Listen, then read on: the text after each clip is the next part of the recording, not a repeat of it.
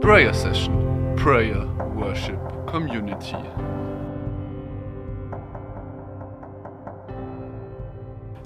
Ja, Michi, herzlichen Dank. Ich, größte Ehre meines Lebens, nochmal hier sprechen zu dürfen. Das heißt, ich habe am ersten Mal nicht so viel Quatsch erzählt, dass ihr mich rausgeschmissen habt. Ich darf hier tatsächlich nochmal herkommen. Dafür auf jeden Fall herzlichen Dank und danke an euch, dass ihr ein Weiberschützer hier seid und diese Zeit mit mir teilt und auch das ja, anhört, was ich heute zu sagen habe. Ich glaube, es ist ein wichtiges Thema. Aber ich habe mich auf der Hinfahrt mit der Anna-Maria über meinen Icebreaker unterhalten und wir haben uns darauf geeinigt, dass ich ihre Witze nicht erzähle, sondern nur meine Witze, weil die schlichtweg besser sind. Anna-Maria, no hate, gell? aber also, während ich mich so langsam hier prepare, mein allererster Witz. Was ist rot und schlecht für die Zähne? Backstein, natürlich. Super, okay. Ähm, zweiter schlechtester Witz aller Zeiten, den ich im Übrigen überall erzähle, also auf der Rückfahrt von Medjugorje oder sonst was, endet dann auch öfter mal mit Klebeband um den Mund oder so. Ähm, zweiter schlechtester Witz aller Zeiten von mir, was raucht und hüpft durch den Wald? Kaminchen, yes, Dankeschön. Ja, Nadine, super. Und drittschlechtester Witz aller Zeiten, was ist braun und taucht? Ein U-Brot. Sehr gut, sehr gut, Freunde. Alright, lasst mich kurz häuslich einrichten hier. Okay, ich möchte euch heute, nächste Folie bitte, direkt mitnehmen zum Ende der Rastlosigkeit. Ich habe ein Buch gelesen, vom Autor John Mark Comer. Und das ist ein Buch, über das Tobias Teichen sagt, es hat sein Leben positiv verändert. Es ist ein Buch, über das Jürgen Rampf sagt, es hat sein Leben positiv verändert. Ihr merkt schon an meiner sehr, sehr kreativen Buchrezession, vor allem sehr lang, Five Stars bei Amazon, da kommt richtig was auf euch zu heute. Und eigentlich betrifft es mich gerade selber mehr als wahrscheinlich noch euch, aber betrachtet es einfach als netten Ausflug in die Rastlosigkeit. Der Autor John Mark Comer ist ein Pastor einer amerikanischen Kirchengemeinde, beziehungsweise war das, eine sogenannte Mega-Church. Diese Church ist jedes Jahr um 1000 Mitglieder gewachsen. Stellt euch mal 1000 Leute hier drin vor und jedes Jahr kommen 1000 dazu und das sieben Jahre lang. Ähm, er sagt über sich selbst, dass er da so reingeraten ist, weil er vermitteln wollte, wie man mit Jesus lebt und fragt sich dann aber, ob so wirklich ein Leben mit Jesus aussieht. Nächste Folie bitte. Ich lese euch jetzt einfach mal, um das ganze Ausmaß zu begreifen, den Prolog vor. Sekunde bitte. Deswegen habe ich hier eine schicke Bauchtasche. Ich komme mir vor wie 16-Jähriger, der gerade heimlich raucht und auf den Schützen geht. Okay, jetzt kann ich das Teil auf den Boden legen.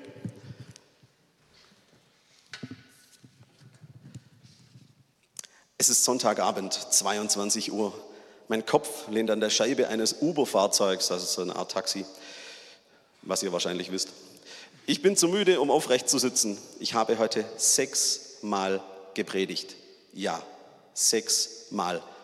Dazu muss man wissen, Predigten in den USA gehen mal locker 60 Minuten und die verausgaben sich da total. Also wenn ihr eine Stunde Sport macht, ist das eine Predigt. Er macht sechs Predigten an einem Tag. Die Gemeinde, in der ich Pastor bin, hat gerade einen weiteren Gottesdienst eingeführt. So macht man das doch, oder? Raum schaffen für Menschen.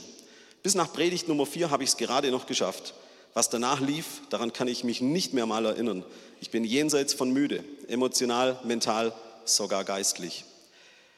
Als wir das mit dem sechsten Gottesdienst am Sonntag anfingen, rief ich diesen Megachurch-Pastor in Kalifornien an, der schon länger sechs Gottesdienste hintereinander anbot. Wie machen Sie das? fragte ich. Kein Problem, sagte er. Es ist so, als laufe man einmal in der Woche einen Marathon. Okay, vielen Dank. Klick, Gespräch beendet. Lassen wir das kurz wirken, einmal in der Woche einen Marathon, um Jesus zu begegnen.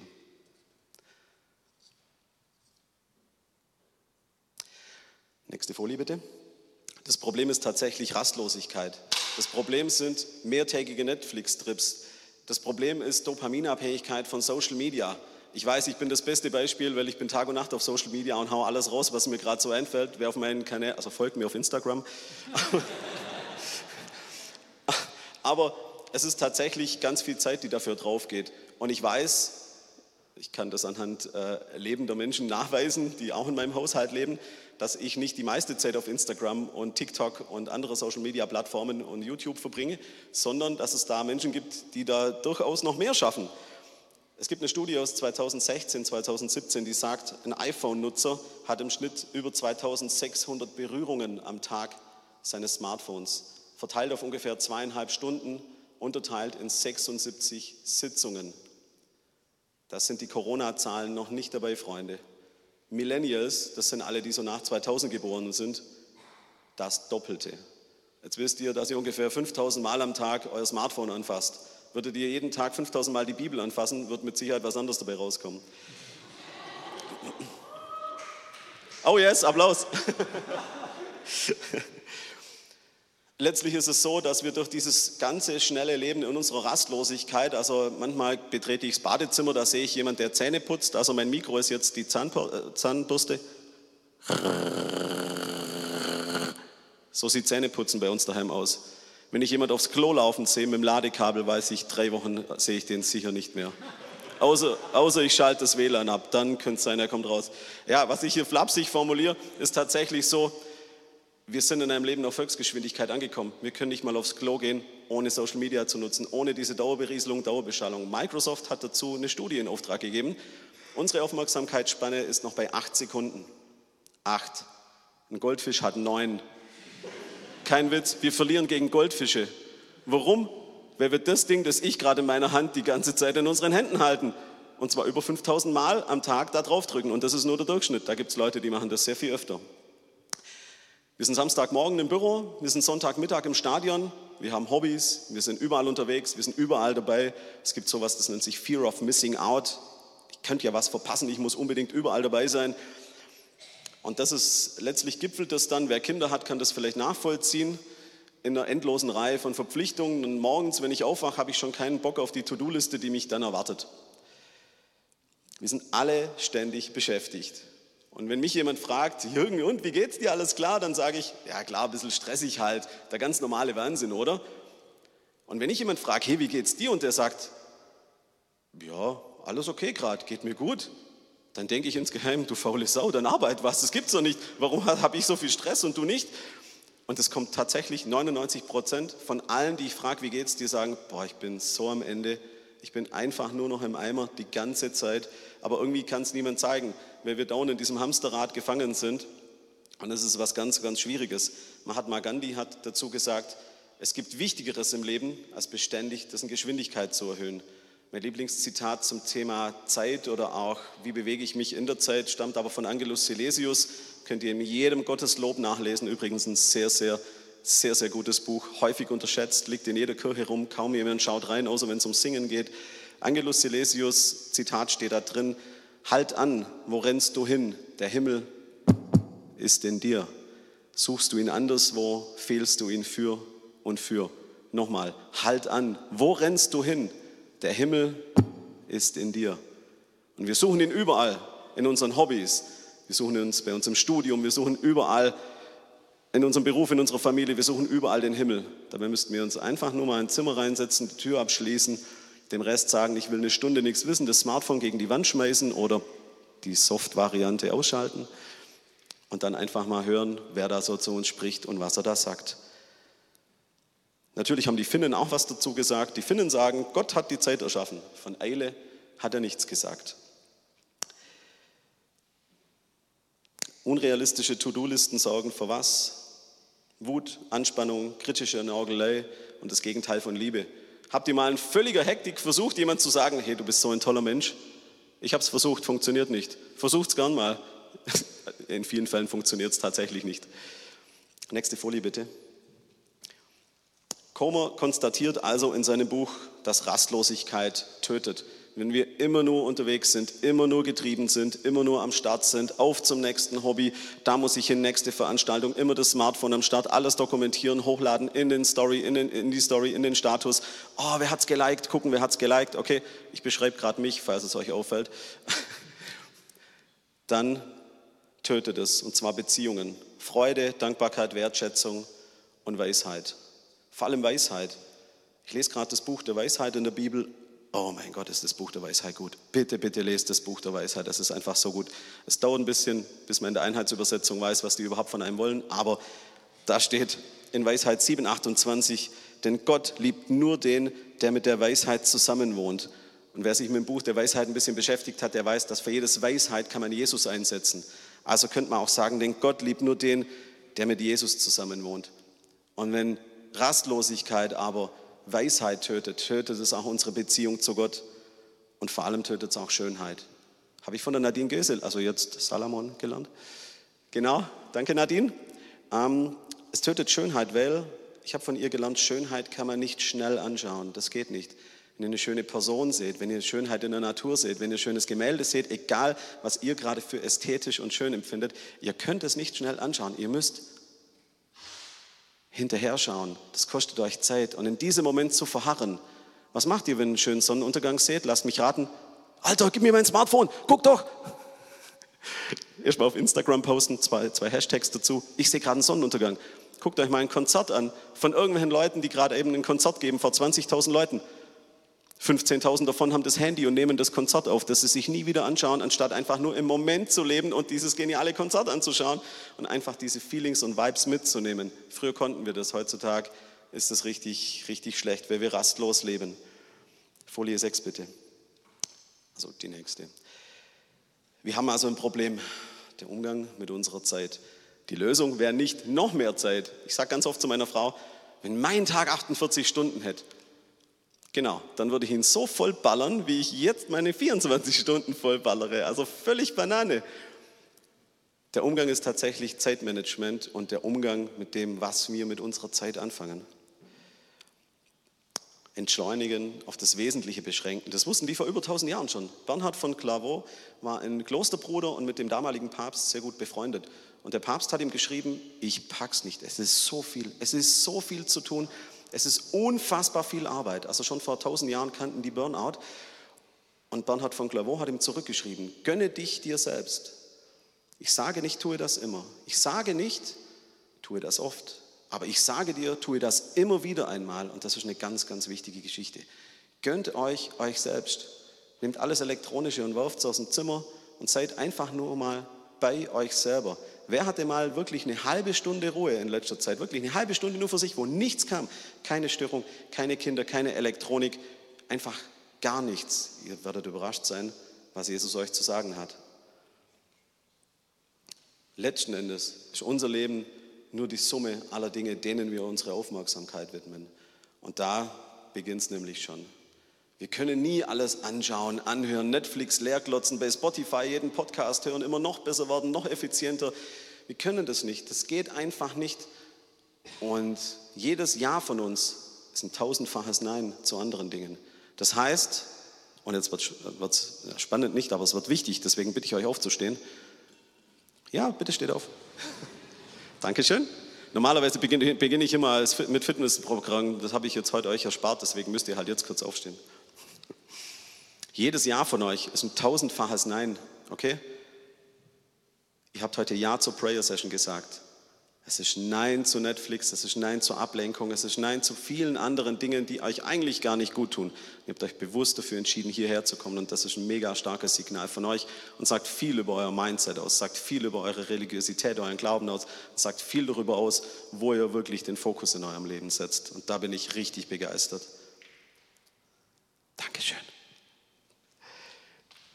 Nein, nicht hinsetzen.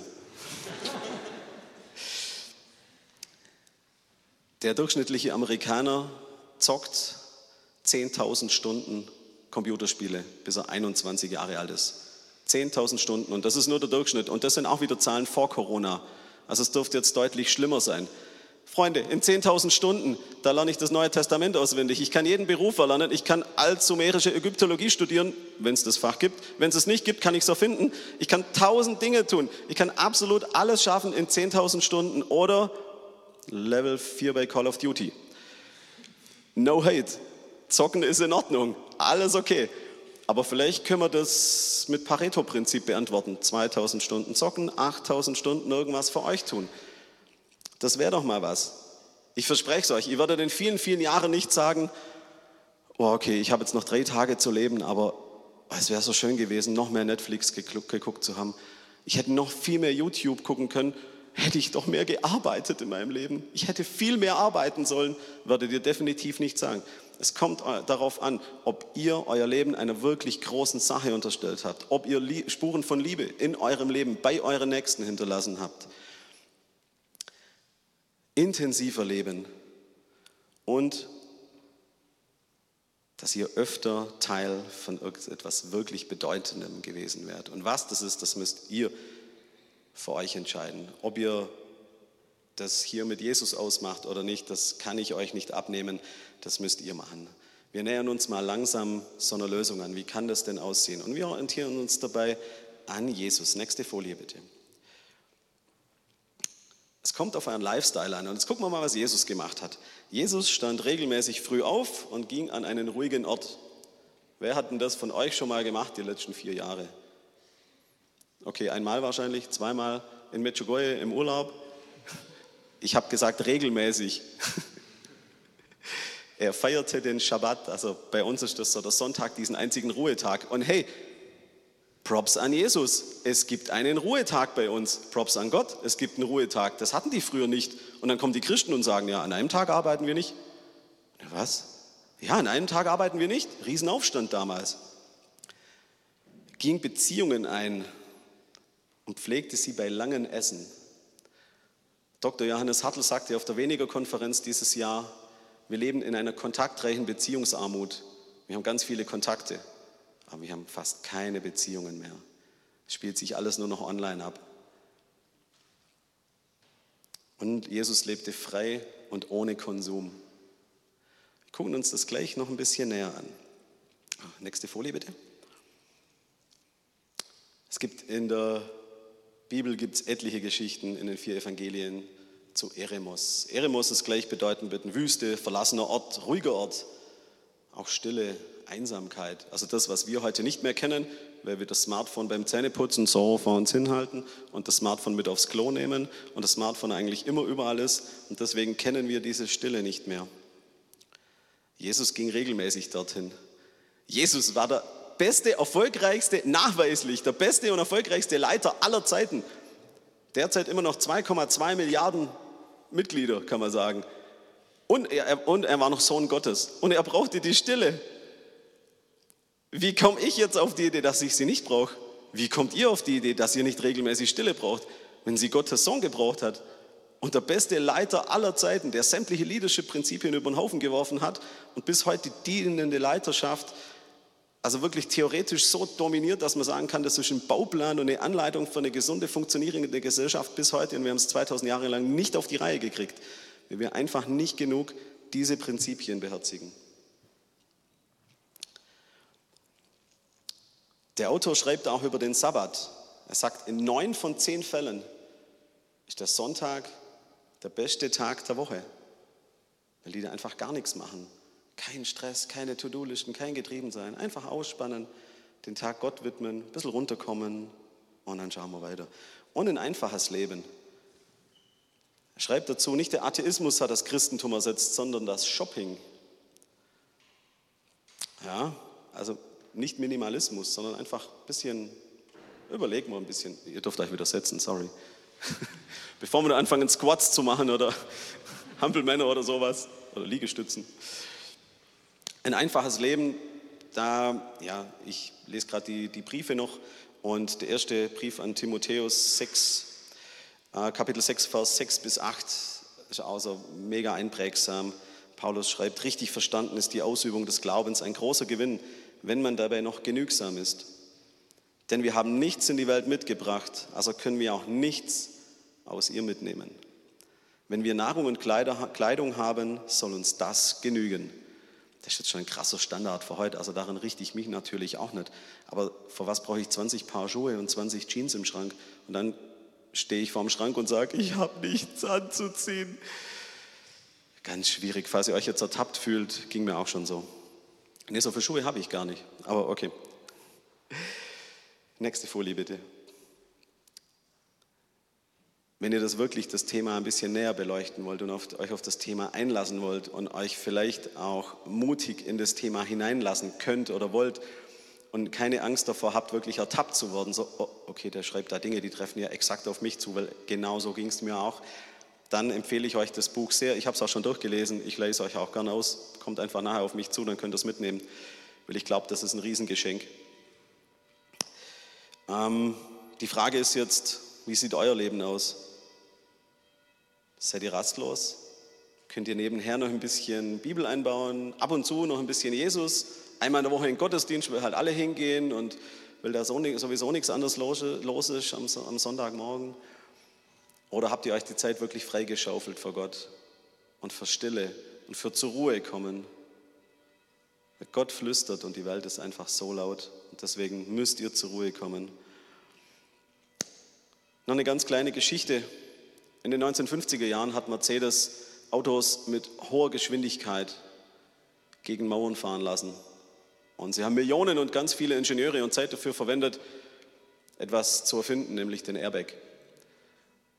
Und diese Erfindung haben sie patentieren lassen und danach haben sie sie für alle rausgegeben. Und Journalisten haben gefragt, was ist los? Warum habt ihr das gemacht? Das hat euch wirklich über Jahre von der Automobilszene absetzen können gegenüber euren Konkurrenten. Und sie haben gesagt, es ist eine Erfindung, die Millionen von Menschenleben retten kann und es ist einfach viel zu wichtig, sie nicht zu teilen. Und da sind wir wieder beim Evangelium. Es kann Millionen, wenn nicht sogar Milliarden Menschen das Leben retten und die Botschaft ist einfach viel zu wichtig, um sie nicht zu teilen. Und das ist mein Call to Action für euch. Welches Leben wollt ihr leben? Seid ihr rastlos? Nehmt ihr euch mal raus? Geht ihr den Weg mit Gott? Welcher wirklich großen und bedeutenden Sache wollt ihr euer Leben widmen? Wann springt ihr das nächste Mal aus eurer Komfortzone, legt das Handy weg und macht was richtig Gutes? Und mit was richtig Gutem meint, was auch anderen nützt und nicht nur euch selber. Und was willst du am Ende deines Lebens auf gar keinen Fall bereuen? Gehst du mit und begibst dich auf den Weg der Nachfolge, gehst gemeinsam mit Jesus durchs Leben. Ich bin mir sicher, du bist herzlich dazu eingeladen. Amen.